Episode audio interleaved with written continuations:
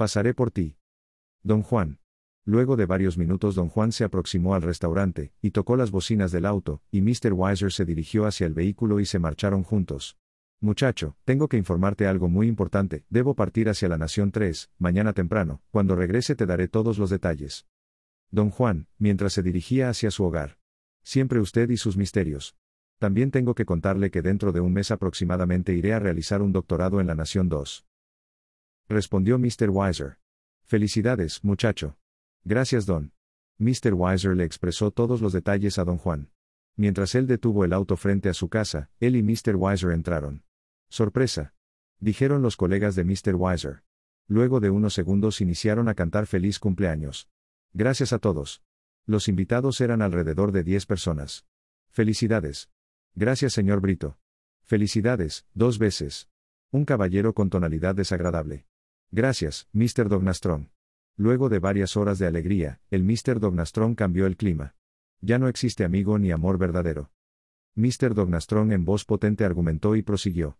Primero mi gran amor, Elora López, se fue a otro país el día de la boda dejándome plantado, y ahora quien decía ser mi amigo me robó lo que por derecho me tocaba. Mr. Dognastron se refería a ser el próximo decano.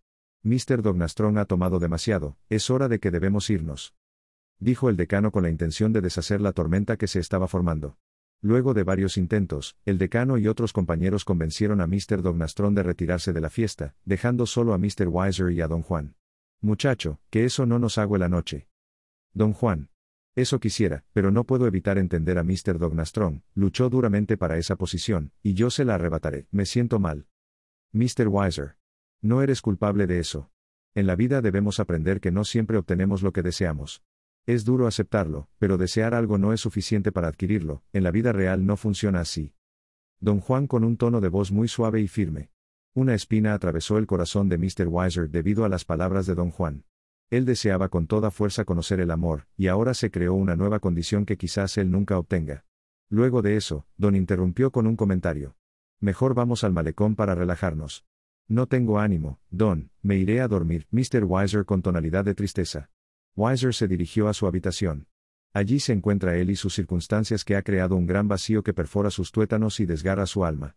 No existe una ecuación para expresar ese sentimiento, así es la vida de Mr. Weiser, capaz de resolver cualquier problema lógico, pero en los problemas emocionales él es un niño sin la mínima idea de cómo reaccionar.